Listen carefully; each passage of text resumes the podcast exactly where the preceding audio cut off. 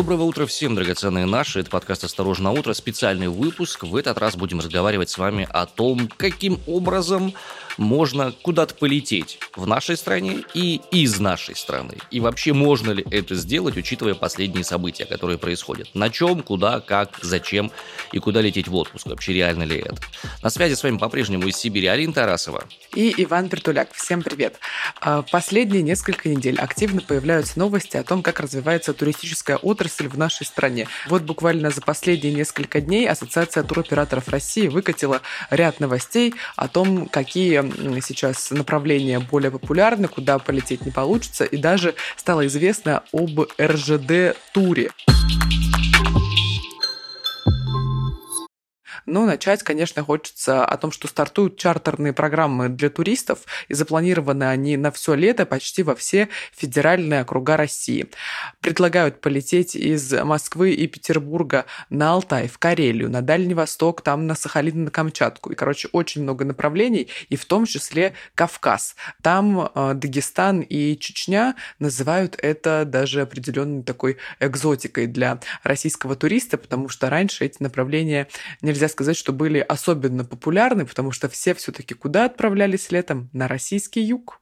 А, есть и другие новости, интересные для Сибири в том числе. Глава Ростуризма заявил, что будут новые межрегиональные связки. Летать на Алтай можно будет не только из Москвы, но и из Красноярска. Арин, это прям хорошо, потому что, честно говоря, лететь из Омска в Москву, чтобы полететь в Горно-Алтайск – это странная и длинная история. Что-то тут неправильно. Да, да, понимаю. У меня всегда был вопрос по поводу логики построения маршрутов с пересадками в Москве. Сейчас будет, конечно, пример с международным авиаперелетом, но я в декабре смотрела билеты до Таиланда.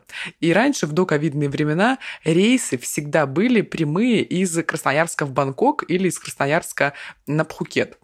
Ну и, собственно, не приходилось как бы пересаживаться где-либо. А тут тут нужно было отправиться в Москву, а потом в Хельсинки, а оттуда только в Таиланд. Ну, ты можешь себе да, представить, как это на карте маршрут этот выглядит? Если мы еще немножко направо по карте посмотрим, то оказывается и между Камчаткой и Владивостоком тоже открывается взаимное направление движения. Туристы могут летать как туда, так и обратно. И лично для меня это очень позитивно, потому что лично я очень хочу каким-то образом посмотреть на камчатские гейзеры и на все остальное. И во Владик тоже хочу, потому что город, в котором я вырос.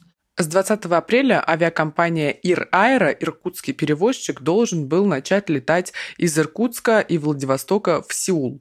Но сейчас они вынуждены отменять свои рейсы. Сказали, что причина – это отказ в допусках по политическим причинам. В авиакомпании надеются, что в скором времени все-таки они смогут получить необходимые разрешения и реализовать заявленные полеты. Но пока что это звучит дико, потому что в Корею, мне кажется, что нам пока все-таки закрыта дорога дорога, зато внутри России придумывают разные прикольчики, которых раньше не было. Вот, например, крупный туроператор запускает автобусные чартеры на Черном море. Значит, анонсировали запуск именно чартеров автобусных. Да, Ваня скривил лицо. Я и на поезде-то туда из Сибири не очень любил ездить. А на автобусе это ж просто туши свет, кидай гранату. Слушай, ну люди же не только в Сибири живут. Ну, это ты преувеличиваешь. Короче, недельный отдых на двоих начинается от 20 тысяч рублей, и вот эти автобусные чартеры, они э, пойдут по черноморским курортам России и также в Абхазию будут заезжать. Выполнять рейсы э, будут из Москвы, собственно, в Сочи и Абхазию, в Анапу и в Геленджик, а также в Феодосию и Симферополь. А знаешь, что забавно? Что будут по таким э, рейсам курсировать автобусы немецкие. А, у меня родственники живут в Новороссийске, и периодически мне от Краснодара добирались до Новороссийска автобусами и не автобусами. И для меня это всегда было адище потому что отапливаемый автобус, при этом еще и отопление включено, чтобы движок не перегрелся, и на улице плюс черт знает сколько, и вдоль пути стоят арбузы и дыни сладкие, и ты их жрешь, тебе там 9 лет условно, вытереться нечем, воды нет, салфеток нет, ты едешь жаркий, сладкий, противный. Фу. Вот, не знаю, у меня такие ассоциации. Приезжаешь, когда на место, там уже нормально, там хоть в море можно окунуться, но по пути это, конечно, жесть какая-то. Хотя ситуация с Абрау Дюрсо, допустим, она радовала, когда я стал постарше, когда можно было дегустировать все эти разные дела, это было прикольно. Хотя тоже в жарком автобусе, бум, но мы все-таки говорим о таких длительных переездах на автобусе. Вот я, например, прошлым летом ехала из Красноярска в Ергаке, это национальный парк недалеко от нас, в тысячи километров, насколько я помню, неточная цифра. Ехать нужно было, ну, около 11 часов. Ехали мы в ночь. Ужасно, отвратительно. Возможно, дело в том, что я высокая, мне постоянно хочется вытянуть ноги, или там колени куда-нибудь упираются, или что-нибудь еще. Короче, было крайне некомфортно. Я автобусы не люблю. Но вот Ваня уже сказал про э, железную дорогу. Впереди же у нас на носу майские праздники. Так вот стало известно, что запускается специальный РЖД-тур, железнодорожные круизы от трех до семи дней. Как тебе такое?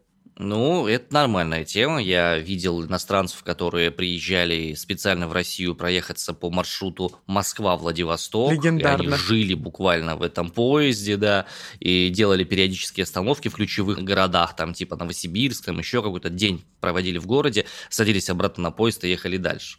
В принципе, это прикольная штука. Ну вот один из самых интересных круизов, отмечают в Ассоциации туроператоров России, э, на майские праздники, называется «Жемчужина Кавказа». Маршрут стартует из Москвы и включает в себя посещение городов Майкоп, Нальчик, Грозный, Дербент и Кисловодск. И в каждом из этих городов запланировано по несколько экскурсий, так что у туристов ну, будет не только путешествие в стиле чучух-чучух, они еще смогут выйти. Ну, как это называется? Железнодорожный круиз. Круиз, если он, правда, как бы закруглялся, круиз это же вокруг чего-то, а там, скорее всего, не вокруг, там в две стороны. Твои ставки с какой цифры стартует цена на тур «Жемчужина Кавказа»? Фиг его знает, назову цифру в 60 тысяч рублей. Ну, кстати, очень близко. От 57,5 на 7 дней будет стоить такой тур. Еще, например, предлагают отправиться по серебряному маршруту, тоже из Москвы, но там два таких древнейших города в маршруте, это Псков и Великий Новгород, а еще Рыбинск и Ярославль. 4 дня и 3 ночи, и цена начинается от 18 900 рублей, ну, 19, грубо говоря. Короче, очень много разных маршрутов предлагает РЖД для своих железнодорожных круизов, так что если вдруг не спланированы еще майские праздники, то можно подумать, например, о таком необычном способе попутешествовать по стране.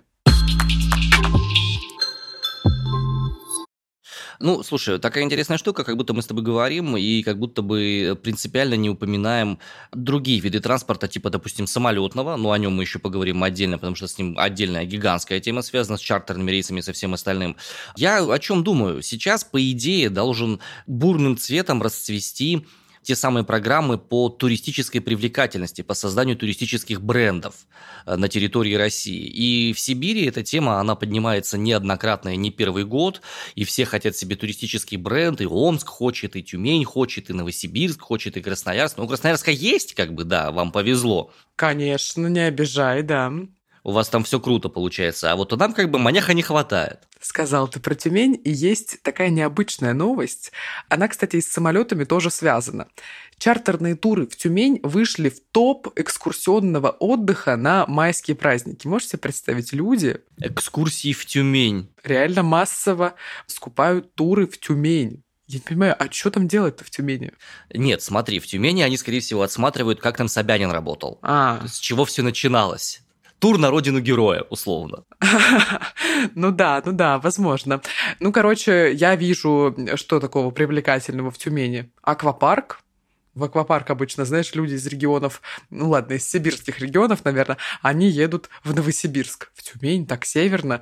Короче, очень интересно. Вообще в топ-10 в этом году внутрироссийских направлений по спросу именно на майские праздники вот какие города. На первом месте Сочи, на втором месте экскурсионные туры в Казань, собственно, с чартерными перелетами из Москвы и Петербурга. Это как раз вот эти новинки, чартерные рейсы, которые были презентованы в этом месяце.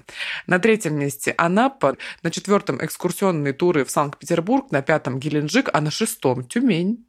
Я подозреваю, что привлекательность Тюмени связана с тем, что это один из самых, в принципе, качественно обустроенных с точки зрения городской среды городов, в принципе, на территории Российской Федерации. Сколько раз я отслеживал эти рейтинги по качеству городской среды, Тюмень находилась всегда в первой тройке. И даже переезжала периодически Москву и Питер. Поэтому. Ну, Питер-то вообще несложно опередить по этому поводу. Он красивый исторически, но с точки зрения удобства для жизни, ты у любого жителя Питера спроси, насколько ему удобно постоянно пробираться через ремонты, завалы, что у них там обстоит с Э, водой, с качеством этой воды из труб текущей и так далее. А Тюмень в этом смысле это как раз такой город, скажем, э, стендовый, в котором были опробованы многие крутые технологии, способы организации движения, прокладки дорог и так далее и тому подобное. Поэтому, наверное, в нее и летят. Ну, если начать перебирать, вообще в России невероятное количество мест, куда действительно стоит ездить и где есть что посмотреть. Но вот что будет актуально в этом году и изменилась ли как-то ситуация, мы поговорим с нашим гостем. Есть такая компания «Большая страна». Вот эти ребята возят туры по всей России. И, кстати, те самые чартерные рейсы, о которых э, говорили в Ростуризме, они тоже будут предлагать. Вот я поговорила с директором компании Юлией Репниковой и спросила ее, а как вообще будет развиваться туризм внутри России. Юль, путешествие по России – это больше про комфорт или про приключения? По своему опыту сужу, что если в России, то чаще всего это поход. У меня личное ощущение, что для нашей страны это более такой привычный формат. Наша компания «Большая страна» занимается как раз-таки экскурсионными турами и активными турами по России. То есть мы продаем походы, круизы, экспедиции, обзорные туры, конные походы, велопоходы, сплавы, джип-туры. Поэтому очевидно, что Россия это все-таки больше приключения. У нас огромное количество нетронутых территорий, заповедных зон, природных уникальных объектов. И да, тут речь больше не о комфорте, а о впечатлениях и приключениях. Тем не менее, в последнее время туристическая инфраструктура активно развивается и появляется широкий выбор вариантов комфорта, размещения ну, в самых популярных регионах. То есть можно остановиться, например, в экологичном глэмпинге. Там очень комфортно, при этом вы находитесь на природе. Можно проживать на турбазе, в отеле, выбрать хостелы. Поэтому, э, если речь идет о популярных направлениях, таких как Карелия, Кольский полуостров, Кавказ, Алтай, Калининград, Байкал, то там действительно есть из чего выбрать, и можно предложить разные варианты а, под разный бюджет и ожидания туриста. Конечно, еще остаются некоторые очень отдаленные регионы, где, а, в принципе, нет никаких опций, и это довольно экзотичные направления, например, плато Путарана, плато Мань-Пупунер в республике Коми, регионы Сибири, но и люди едут туда не за комфортом, они не ожидают, что им предложат какой-то большой красивый отель, они едут туда ради впечатлений, эмоций и уникальной природы.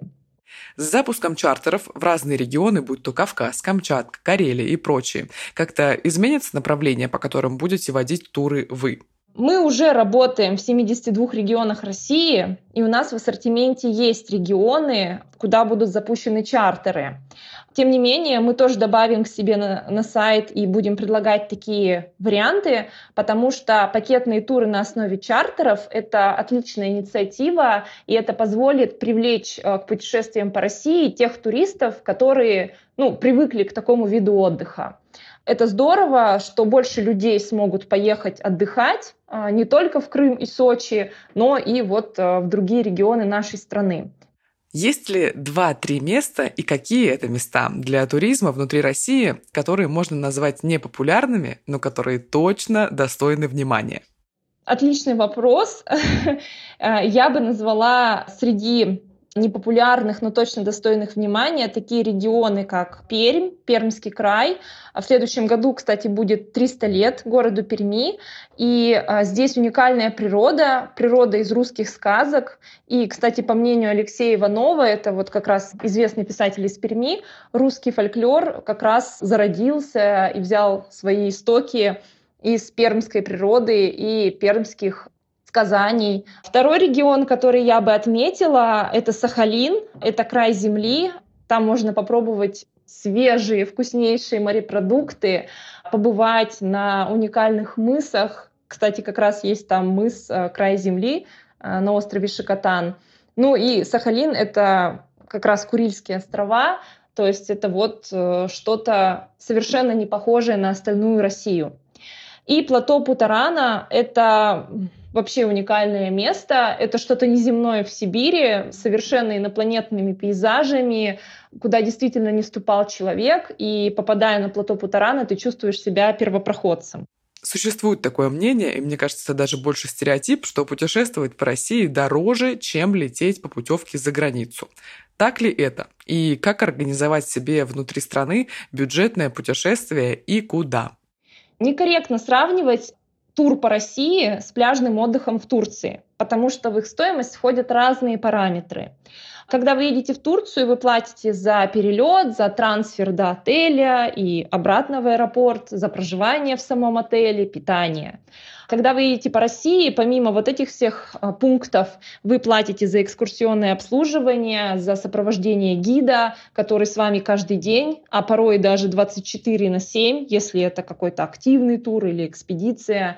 И также надо понимать, что переезды в рамках тура достаточно продолжительные. У нас огромная территория, достопримечательности расположены друг от друга на больших расстояниях, поэтому трансферов достаточно много, если вы путешествуете где-нибудь по Алтаю или по Байкалу или по Кавказу.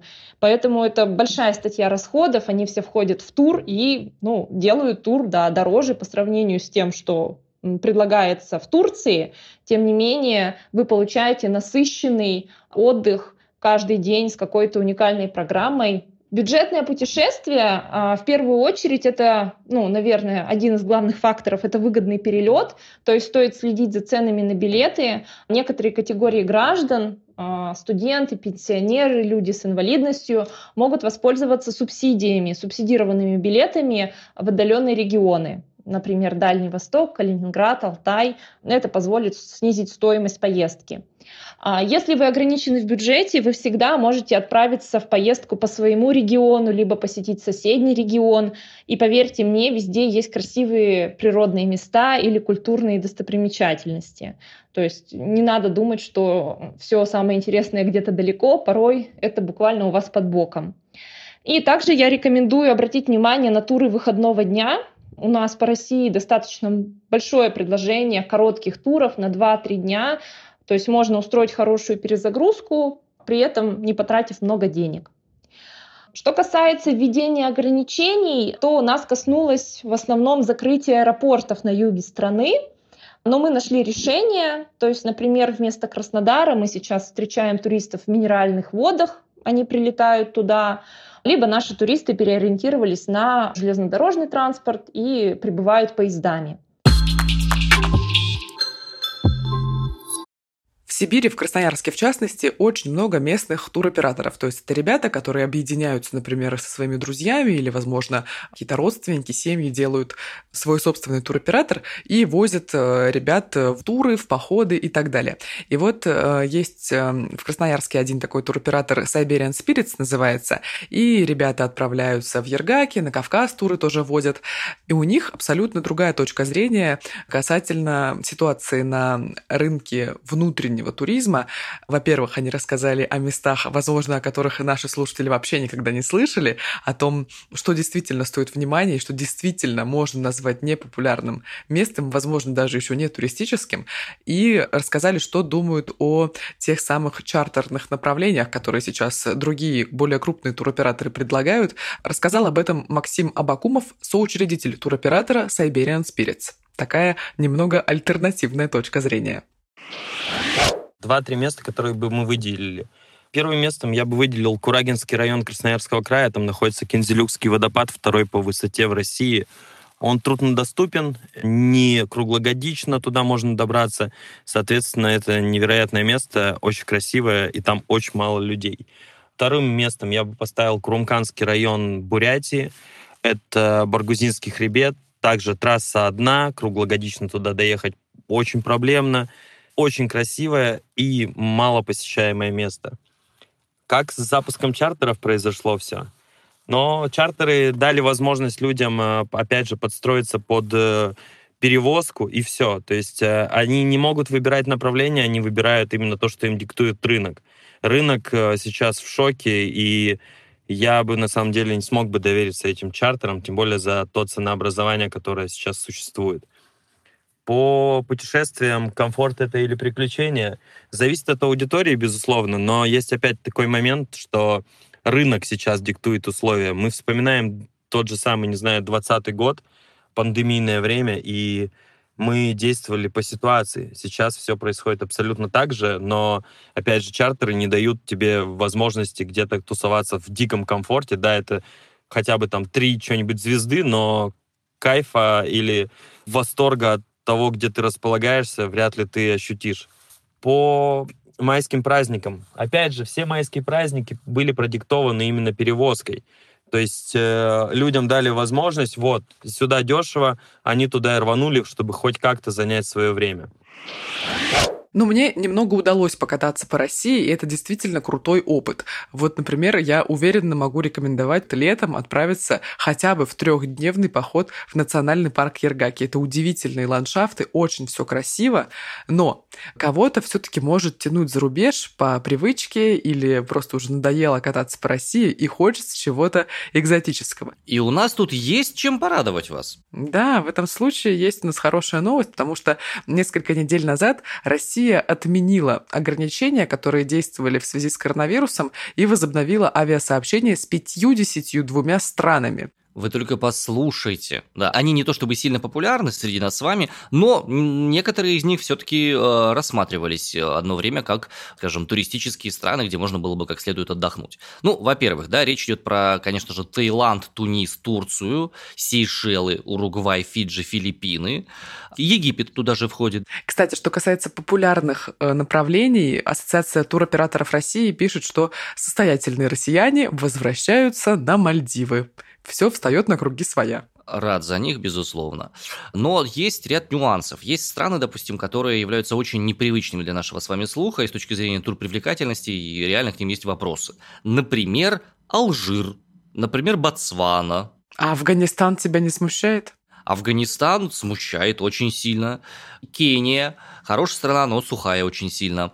КНДР, э, Коста-Рика, Кувейт, Ливан, Лесото – ну, Маврикий, понятно, более-менее. Есть еще у нас Ирак и Пакистан в этом замечательном списке экзотических стран, но я себя, например, могу там очень плохо представить. Мне вообще интересуют разные такие необычные направления в плане, мне прям любопытно, как там все организовано и так далее. И вот когда я была в Турции в январе, мне попалась реклама в интернете о том, что возят туры в Иран. Я думаю, о, что же там, значит, входит в этот тур? Я полистала программу. Ну и действительно, она очень богатая, потому что и Ирак, и Иран невероятная там, конечно, история, есть что поизучать, посмотреть и так далее, но я не представляю, как безопасно может пройти это путешествие. Хотя, возможно, у меня стереотипов полна голова. А ты не видела туры в Сомали? Несколько лет назад были очень популярны. Причем были туры с двух сторон поохотиться на пиратов и побыть пиратом.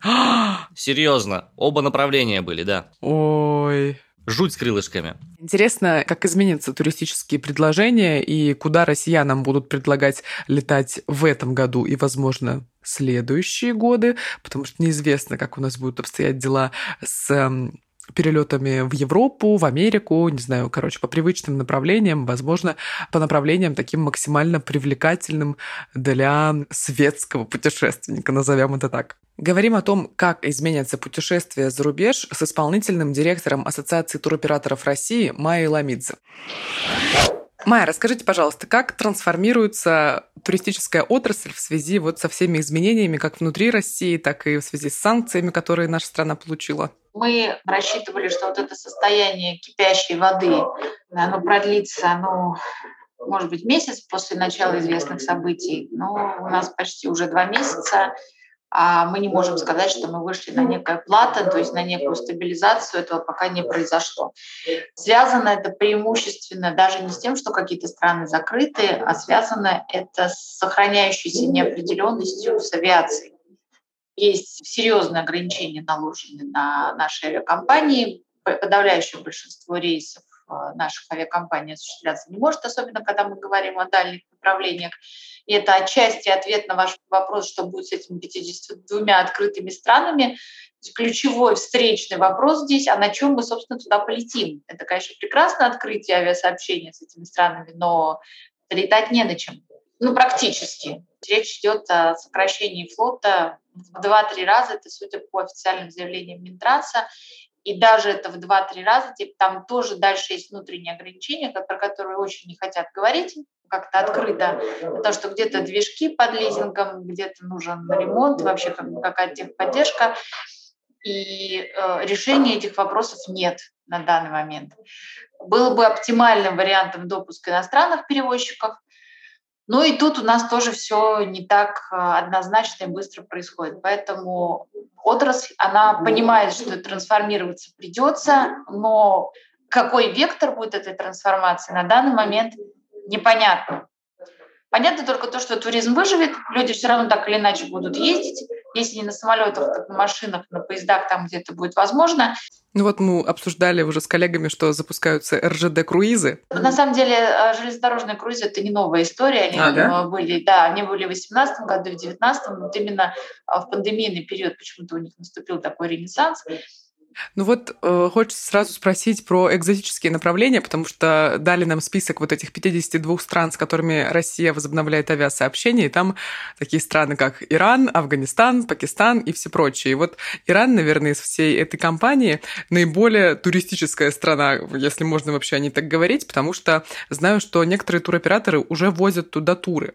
Вот насколько вообще туристический потенциал у Ирана есть, какой он? Иран наиболее туристическая из перечисленных стран не только потому, что там есть что посмотреть, есть что посмотреть в Афганистане, и в Пакистане. Я вас уверяю, это с туристической точки зрения не менее интересные страны. Другой вопрос, как бы внутреннее положение в этих странах, это как бы мы сейчас оставим за скобками. А что касается Ирана, Иран самый как сказать, потенциально интересно с точки зрения туризма, потому что есть иранская авиакомпания, которая может, собственно, этих туристов возить.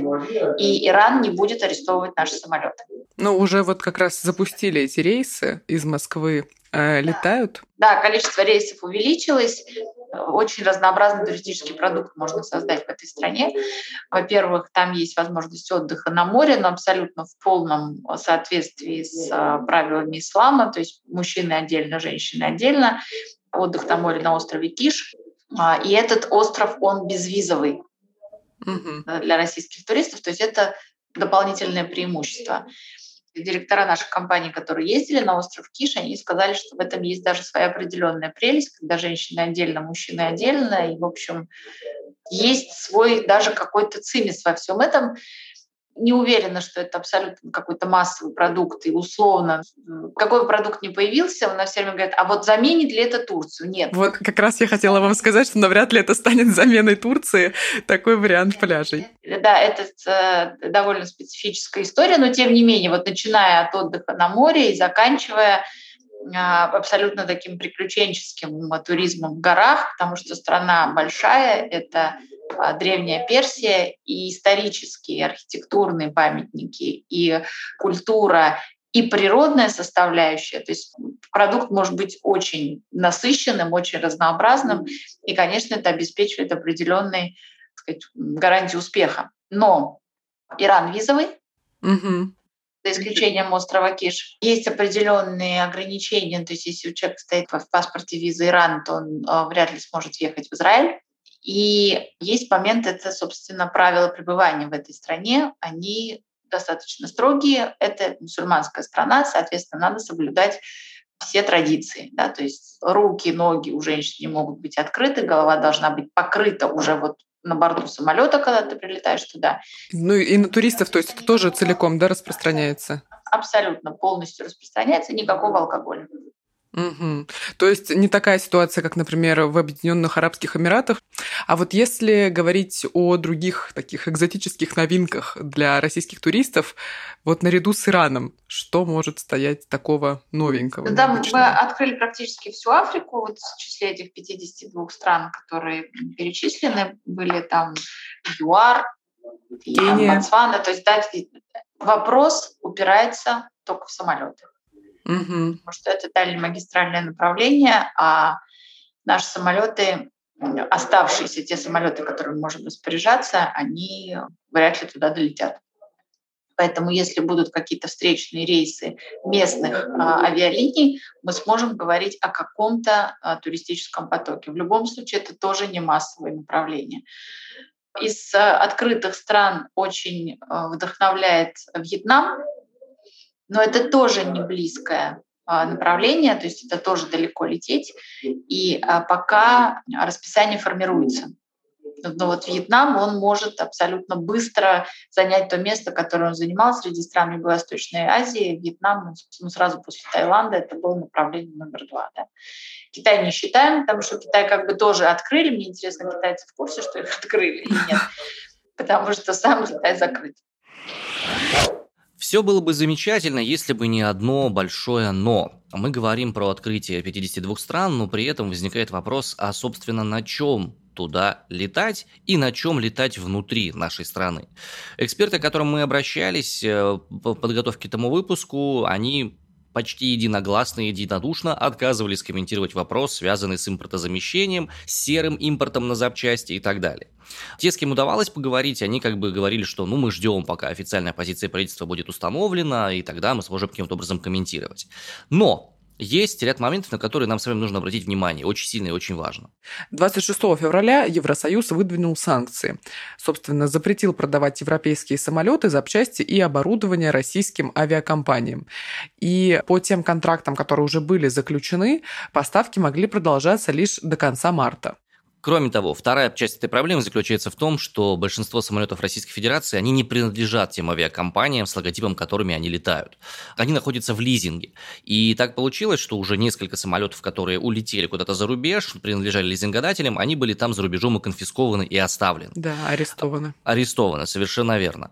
И получается, российское правительство постановило то, что могло постановить, перерегистрировать эти самые самолеты в российской юрисдикции, так сказать, присвоить их себе. Правда, это не решает вопрос технического технических сложностей, потому что, чтобы ремонтировать какие-нибудь Боинги и Airbus при отсутствии внешнего потока деталей и при э, неясной ситуации с импортозамещением, и то, с серым импортом и со всем остальным, приходится разбирать старые машины и переставлять детали новым. И получается очень такая ненадежная система. Была надежда очень большая, очень крутая на самолеты сухой Суперджет 100, которые позиционировались как полностью отечественные. И многие компании наши, там и Райера, там Red Wings и прочие, прочие, говорят, что это их целиком и полностью авиапарк, и они на нем летают, и все у них круто. Так вот, выяснилось, что двигатели для этих самых импортозамещенных самолетов поставляет французская российская компания PowerJet – которая после введения санкций отказалась поставлять двигатели в Российскую Федерацию и, что самое отвратительное, обслуживать эти двигатели тоже она отказалась. И это не единственная проблема, связанная с э, Суперджетом. В частности, две российские авиакомпании не могут забрать моторы после ремонта во Франции, об этом РБК сообщает. И еще один момент, Суперджеты могут прекратить полеты не из-за проблем с техподдержкой моторов, а по причине банального отсутствия колес, тормозов, датчиков и клапанов потому что все эти вещи проводились за рубежом. Если задачу по импортозамещению этих самых деталечек не решить, то до конца 2022 года к земле могут быть прикованы почти половина парка этих самых суперджетов. А вот что касается российского авиапарка. В конце марта министр транспорта нашей страны говорил, что всего в стране сейчас эксплуатируется более 1300 самолетов. В лизинге из этого количества находится около 55%. Ну и можно как бы делать вывод, сколько всего железных птиц останется в нашем распоряжении и сколько вообще сможет летать. По данным на конец апреля 2022 года в Ростехе заявили, что информация об остановке и использовании сухого суперджета в России не соответствует действительности. Ну а на чем, как и куда можно летать в этот сезон, мы решили поговорить с директором омского филиала авиакомпании Red Wings Виктором Титаревым.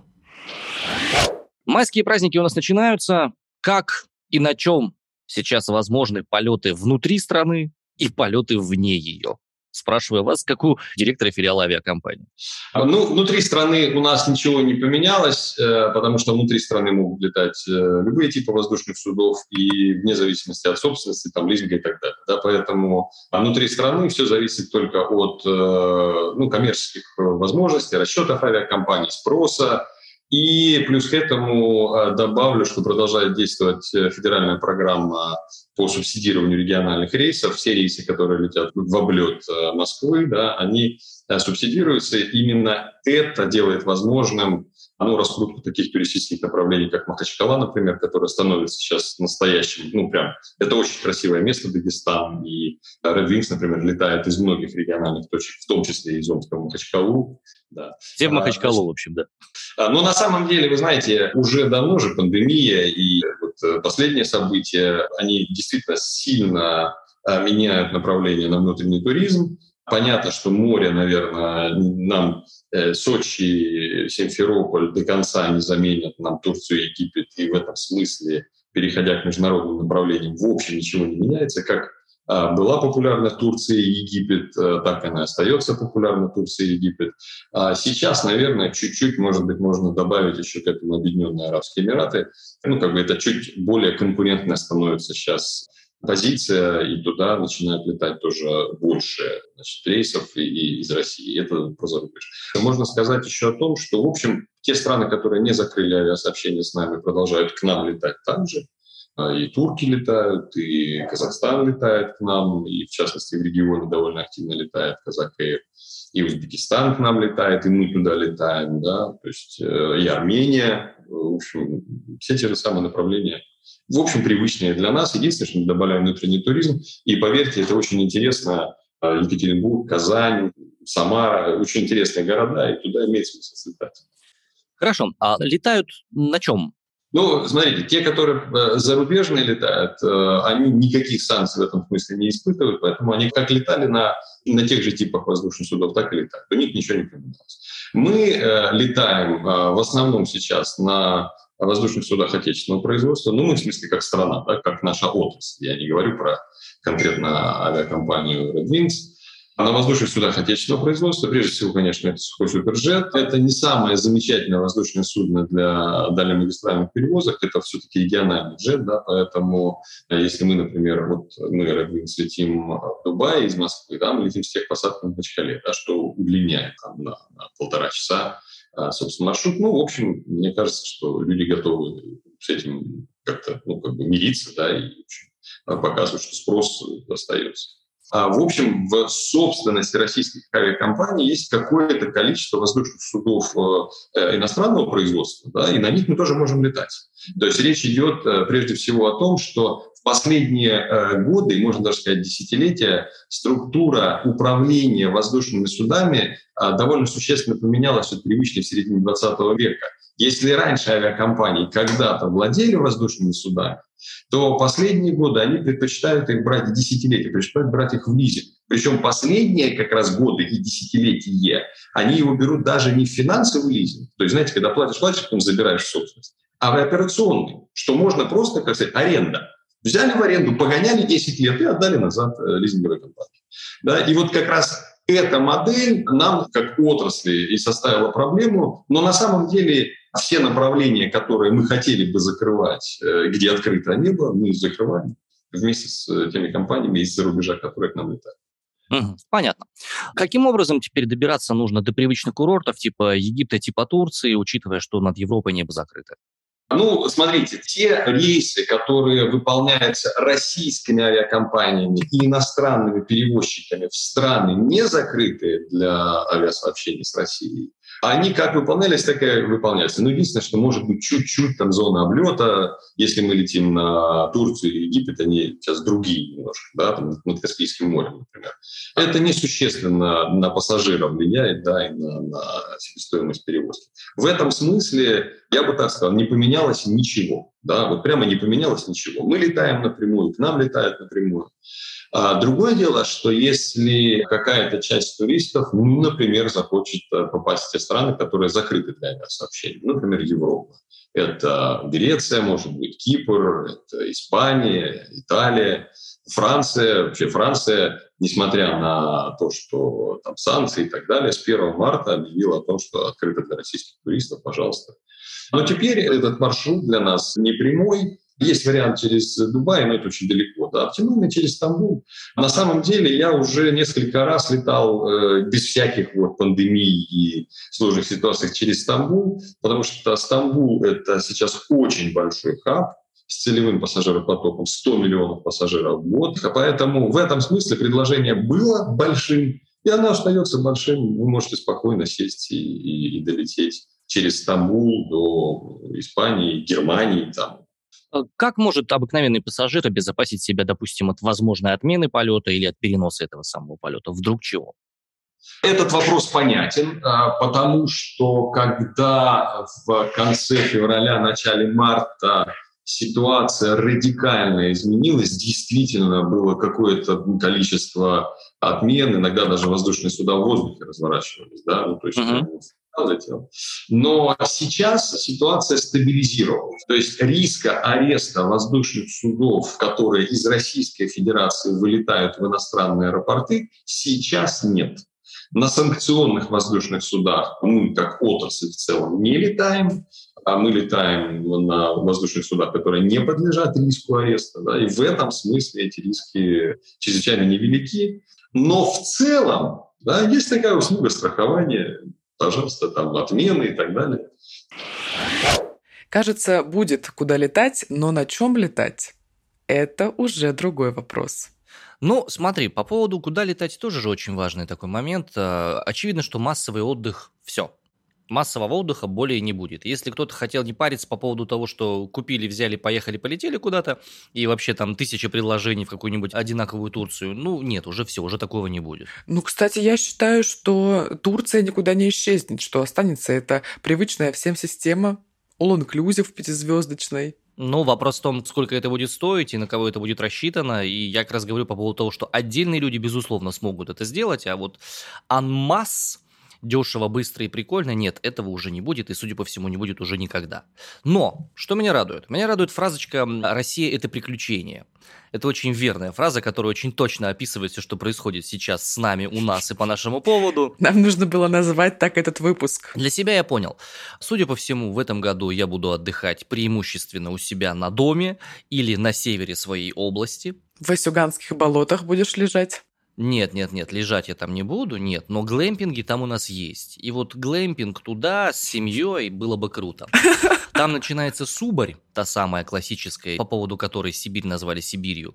Именно непролазная тайга такая крутая, там есть очень классные поляны, очень классные глэмпинги. Правда, ехать до туда очень далеко, ну, 300 километров по дороге не самое лучшее. Все-таки тайга непролазная, так что действительно. Но это того стоит. Только на вертолете, возможно. Нет, ты зря так на самом деле скептически к этому настроена. Я сторонник уединенного отдыха, я толп не люблю. И экскурсии не люблю. Ну, собственно, и не будет у меня этого в этом году вообще. Из того, что показалось интересным по России, слушай, ну, Перми реально прикольное место. Реально крутой город. Я в нем был какое-то время назад и походил по нему. Пермь, Томск, небольшие сравнительно города, которые вызывают действительно интерес. Вопрос в том, хотят ли отдыхать именно таким образом люди. Я вот не знаю, ты больше по экскурсиям или на пляже поваляться? Слушай, я больше по походам, ну, наверное, потому что в моей жизни их было сильно больше. То есть вот этот вот отдых в городах, он у меня, наверное, впервые был этой зимой, когда я поехала в Стамбул и то это был не столько отдых в городе, сколько просто слиться с жизнью вот э, места, в которое ты приехал, и немножко попробовать побыть местным. Вот, а так обычно это походы, какие-то приключения по России, назовем это так. Может быть, с палатками, может быть, горнолыжка, может быть, еще что-то, но чаще всего такая история, и, вероятнее всего, этим летом она тоже будет иметь продолжение. В общем, вы понимаете, драгоценные слушатели, что жить в Сибири имеет свои определенные плюсы. У нас тут природы много вокруг красивой. И парков не застроенных пока еще. Слушай, ну а Иран-то что? Вот Иран это прям тема, да. Это надо хотя бы почитать, посмотреть, что там такое. У меня вызвало просто огромный интерес. Когда я слышу про такие места, непопулярные, возможно, еще, ну не то чтобы неизведанные, но они такие, со своей тайной. О, у меня внутри просыпается такой трепет, но я понимаю, что, наверное, я пока что не готова туда ехать, потому что все эти э, строгие правила, они все-таки остаются, и ты приезжаешь в другую страну, нужно этим правилам правилам следовать и так далее. Вот. Но то, что хочется узнать побольше, это правда. Ну что, завершаем, наверное, наш выпуск. Пока у меня ощущение от российской туристической сферы такое. Находится она в стадии шока. Рассыпано очень много всего, и пока еще магистральных направлений развития как будто бы не обозначено. И, конечно, во многом это зависит от того, в каком состоянии находится авиапром. Ну вот э, на майские праздники пророчат э, то, что Узбекистан войдет в топ-10 направлений для россиян. Посмотрим. Мои знакомые там недавно были, я насмотрелась сторис и тоже захотела туда поехать, потому что действительно так колоритно, такая атмосфера. Ну, вот как-то так. Ну, я напомню, что опросы нашего государства говорят, что россияне решили больше работать и пока что не отдыхать. Посмотрим, как это все будет развиваться. Вы расскажите нам в комментариях, вы отдыхать-то собираетесь или решили побольше работать? Пишите об этом на всех существующих платформах подкастовых, на YouTube оставляйте свои комментарии для нашего подкаста. А еще у нас есть бот, куда можно написать например, это, мне кажется, самый такой э, простой и быстрый способ с нами связаться. Ждем ваших комментариев, ждем вашу обратную связь. Собираетесь ли вы в этом году где-то отдыхать? Если да, то какие можете посоветовать направления, которые были бы относительно недорогими, причем как из центральной России, так и, и у вас там западной ее части. На этом у нас все. Вы слушали подкаст «Осторожно утро». У нас сегодня был спецвыпуск о том, а, как развивается туризм внутри России и как будут выезжать, как будут летать россияне за границу. Меня зовут Арина Тарасова. Меня зовут Иван Притуляк. Вернемся к вам после выходных. Хорошо, валяйтесь в кровати, набирайте сил, вкусно ешьте, гуляйте. В общем, хорошо проведите эти выходные. И точно с Пасхой вас, которая вот-вот случится уже в это воскресенье, 24 апреля, если вы слушаете нас в день выхода этого эпизода. А если не слушаете, то с Пасхой прошедшей. Всем пока.